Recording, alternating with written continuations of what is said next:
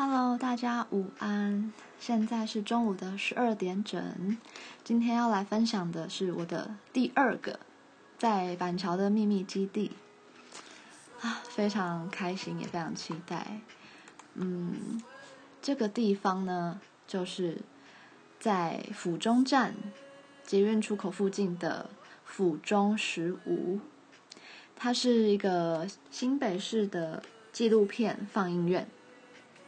可是，虽然它的名字是纪录片放映院，可是除了放映纪录片以外，它也会放映一些剧情片，或是呃特殊的场次也会放映一些动画或是卡通之类的。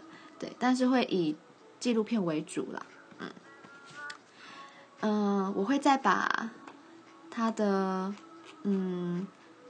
地址，还有脸书粉专的名称，以及嗯详细的资讯放在留言处。嗯，好，我先来讲一下它的这个纪录片放映院的运作模式。就是呢，它每个月会有一个放映主题，他会依照那个主题去挑选他播映的片单。而且可能是因为新北市政府有补助之类的吧，所以这边真的是一个非常用心的地方。而且每一部片只收你二十块，对，你没有听错，真的是二十块。我有很多朋友听了我的介绍，他们都觉得不可置信。而且我真的是每遇到一个，嗯，就是有同好的朋友。我都会跟他们讲这个地方，然后后来他们也觉得这里真的是隐藏的地图诶，就他们以前也不知道这边，但是知道这边之后就会很想要常常来。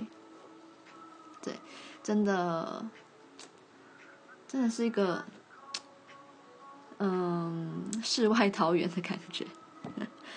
嗯，那像是三月，我还记得三月的主题是心之所欲。欲是欲望的欲，所以那个月就有播音非常多有关情欲的主题、情欲的探讨等等的。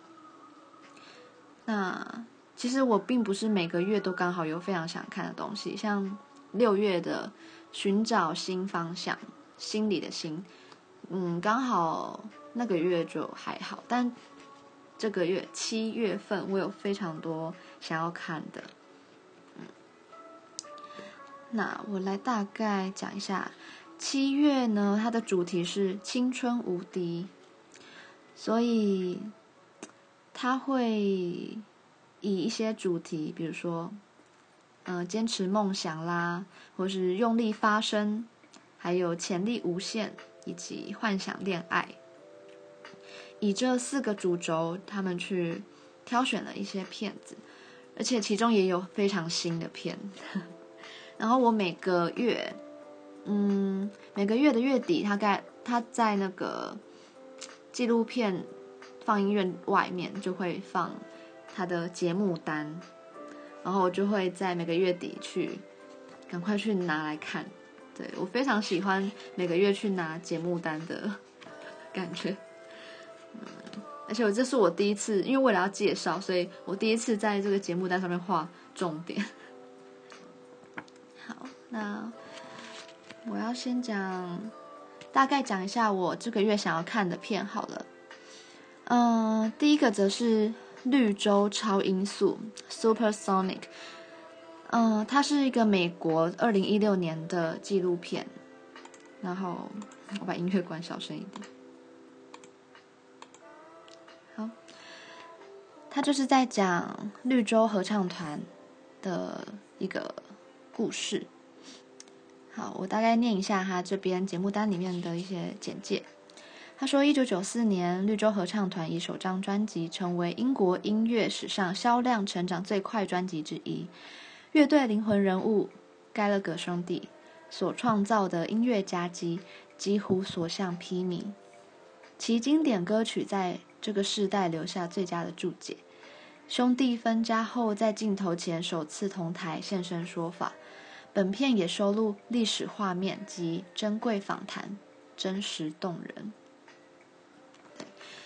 嗯、呃，之前知道这部片很久了。那其实有关音乐的纪录片，我都会蛮想要一窥究竟。对，所以这是我的第一部想看的。好，再来，嗯、第二页看到的是一个台湾二零一四年的纪录片。他是。他看到他的片名，我就想到就是 First Street 的团队，嗯，因为这个这部片叫《我开了一间公司》。好，那他大概就是在讲，嗯、本片记录了三个七八年级的创业团队，在网络科技、农业、文创、社业、社会企业的不同领域，发挥新世代的视野与价值观。对，但过程中也会各自遭遇各种不同的顿挫与局限。好，我会再把我挑选的想要看的这几部的场次放在底下。嗯、呃，对，因为它每一部片大概都只有一到两场而已。嗯，其中有一些些纪录片，它还会有映后座谈。我之前也有参加过几次。其实我觉得这个放映院很棒的地方是，你可以。近距离的跟那些创作者、那些导演近距离接触跟交流，嗯，我曾经也拿着票，然后 跟就是某个导演就是要签名啊或者什么的，然后虽然那边场地有点小，所以常常就会需要到一楼去聊，因为放映院在 B one。然后导演都还蛮喜欢跟观众们交流的，而且映后座谈就是有 Q&A 的时间，嗯，就可以跟问导演问题呀、啊，对，我觉得很棒。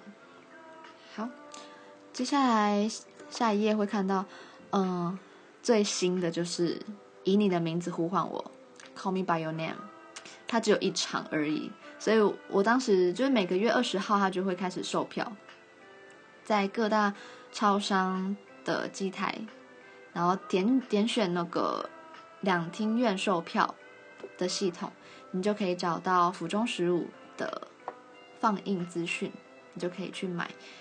嗯，那它是在明天的下午四点二十有一场，我不晓得现在是不是票已经售完，我觉得这场应该会。蛮抢手的，所以我本来明天大概一早就要去台中找朋友，可是为了这部片，所以 我就跟他改傍晚，我再嗯搭高铁下去。好，以前真的是舍不得花高铁票，但是这次真的想说还是要把握跟朋友相处的时间，所以就嗯忍痛花了高铁票的钱。好，下一部呢，则是台湾在二零一五年的剧情片，叫《小孩》。哦，我好像是因为里面的卡司而想看的，因为这部片好像我也有印象，当时讨论度也蛮高的。嗯，我看一下卡司，我有点忘记。哦，他是巫建和、温贞菱以及柯宇伦主演的。嗯，他在二零一五年的台北电影节有播映过，所以我也对这部片蛮好奇的。可是，可是十二号我好像，哎，我不确定我能不能去看。嗯，如果上大夜的话，应该可以。好，下一个是人生胜利组。他的剩是剩下的剩，英文是 breast status。那我那时候在二轮看过了，所以我只是想要在这边跟大家稍微推荐一下而已。嗯，就是 可是他的呃这个主演的男主角呢，跟《白日梦冒险王》是同一个，所以 我会看到他一直想到《白日梦冒险王》的呃他的那个形象。对，他长得实在莫名的很有喜感。然后这部片大概是在讲一些，比如说我们常常会羡慕周遭的朋友，就是那些看起来过得光鲜亮丽人生的朋友们，那我们常常会难免会产生一些呃妒忌的时候，嗯，就从羡慕到妒忌。那这部片会带你看到，哦，其实也许他外表看起来那样，但可能他私底下还会承受更多的痛苦。对，不是每个人都看起来那么完美的。嗯，那就是在，嗯，男主角会他开始怀疑自己人生的选择，自己人生现在是不是，嗯，彻底失败的。对，所以他会讲到蛮多就是亲情层面的互动，其中我那时候看完二轮就有在 IG 发感想，然后我就引用了片中的一段对白，然后一堆人都说什么，嗯，会被撩啊什么的，就是说什么 如果有人对他对他们讲那句话，他们。就会想要嫁给他什么的，就是讲这种 很夸张的话。我就说这是在就是父子间的对话，不是什么情人间的对话，好吗？对，就不要误会。就大家如果有看那部片，就可以知道我讲的是哪一段。对，大概在应该是快要结尾的时候，嗯，所产生的一段对话。嗯，我就不爆雷了。好。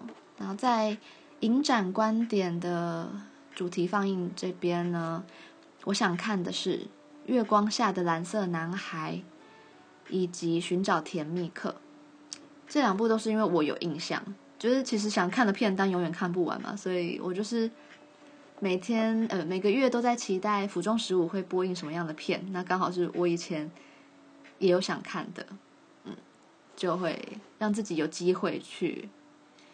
补完这些片，因为在家里其实会很懒得 好好坐下来，就是看一部电影，嗯，而且，嗯，用电脑看其实多多少少还是会不够专心啦。我还是喜欢在那样子，就是大大的放映的场合，嗯，然后可以在大荧幕上很专注的接收电影的资讯。好，所以《月光下的蓝色男孩》就是，呃，二去年去年奥斯卡得到非常多的奖，嗯，所以我很好奇。对，它是一部剧情片。那《寻找甜蜜客》呢是二零一二年的纪录片，所以它好像也是音乐有关的纪录片。他说，罗利葛斯的音乐过于奇特。在发行过两张销售凄惨的专辑后，从此销声匿迹了。而这张被忽略的专辑却漂洋过海来到了南非，意外成为当地青年反对种族隔离政策执行的主题音乐。罗利葛斯也变成家喻户晓的摇滚巨星，声名甚至凌驾披头四以及滚石合唱团，但他本人却毫不知情。他是瑞典及英国合作拍摄的一部片，对，所以二十九号刚好这两部都接连播放，所以我应该会就是一起看，嗯，在同一天解决。好，所以我想看的大概就是这几部，嗯，那纪录片还有一些驻馆的导师计划，会每个月会有不同的，嗯。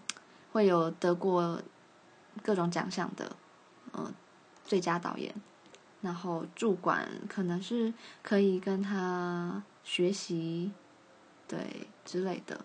其实我对这个还没有很了解，嗯，毕竟我本身不是学这个相关的，所以我就没有太去查。好，那接下来来讲一下，我想要特别提到。这个放映馆很友善的地方，我当时第一次拿节目单，然后看到这三个特殊场次的时候，我深受感动。哎，我没有想到有一个地方有一个场地这么这么的用心。他除了就是一般观众，就是刚才我讲的那些场次以外，哦，其实还有更多片啦，只是我就没有提，大家可以在上府中十五那边看一下。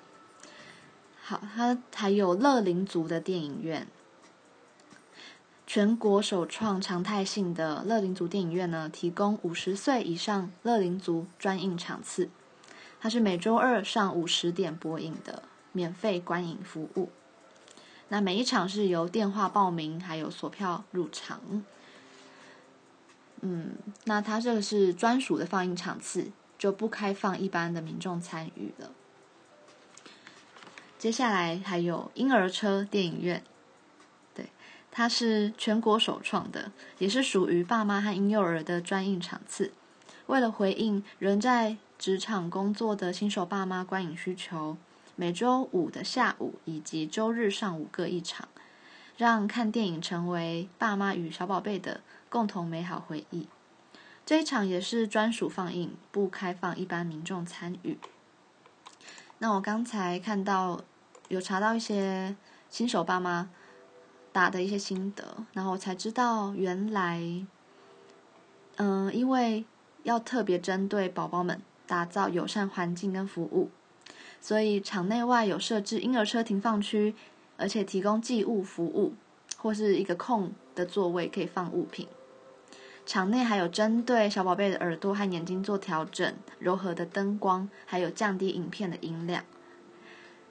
而哦，虽然府中十五平常是不可以饮食的哦，但是在这个场次就例外，因为小朋友嘛，所以他们可以在场内进食、走动，也可以小声说话。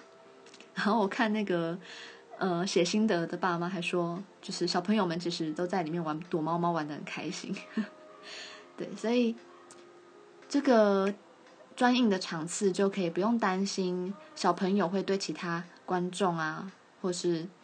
对于自己的小朋友造成负担，就不会有人在那边嫌，呃，那些哭声啊，或者是尖叫声很吵，嗯，因为同样都是父母，所以会更有同理心，嗯，挑选的片也都是比较偏家庭亲子的，或是爱情喜剧、温馨励志片等等，会避免过度声音，哎，过度影音声光效果的影片。嗯我觉得非常非常的棒，大家可以带上官网，如果身边的朋友有需要的话，对，这真的是一个非常友善的环境。接下来还有听世界电影院，它为视障朋友提供的免费观影服务，于每周六的下午两点播映。他安排了知名的人士或是资深观影人、配音员。担任说书的角色，口述电影内容，对，所以听障者也可以，嗯，好好的，嗯，享受一部电影，嗯，所以他也欢迎导盲犬以及亲友陪伴入场。那这个场场次呢，就会也会开放一般的观众，当日排队候补，下午一点五十就开始候补进场。那为了避免打扰视障朋友们观影。所以两点开演之后就会停止入场了。好，所以嗯呃，这里跟我昨天分享的二轮不一样的地方，就是因为它是凭票入场的，所以它每一场结束放映之后会清场，嗯，就不像二轮，就是你一直坐在那里呵呵 都可以不用动，嗯。所以会清场，然后影片放映前十到二十分钟会开放入场，可以先在门口，呃，在那个放映院外面排队。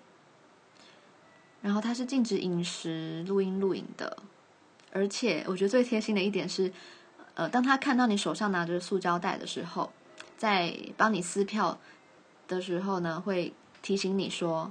诶，那个塑胶袋尽量不要发出声音哦，这样为了避免就是会影响其他人的观影品质，嗯，所以我觉得这边非常的棒，嗯，推荐给大家。